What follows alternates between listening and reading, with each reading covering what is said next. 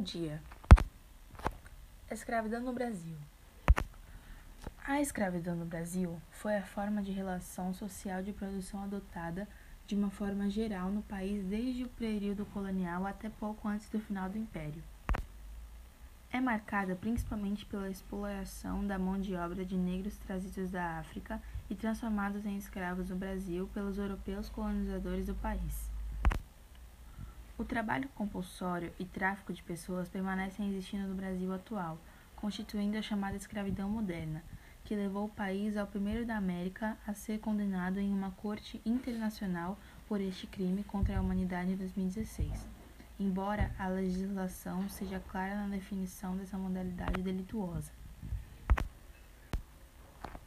Escravização africana. Os primeiros escravos negros chegaram ao Brasil entre 1539 e 1542, na capitania de Pernambuco.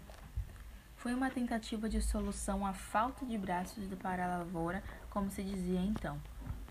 A distância entre os portos de embarque na África e desembarque no Brasil era um fator determinante.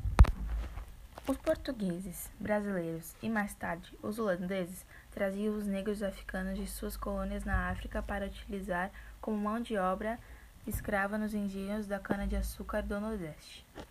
Os comerciantes de escravos vendiam os africanos como se fossem mercadorias, adquirindo-os tribos africanas que os haviam feito prisioneiros.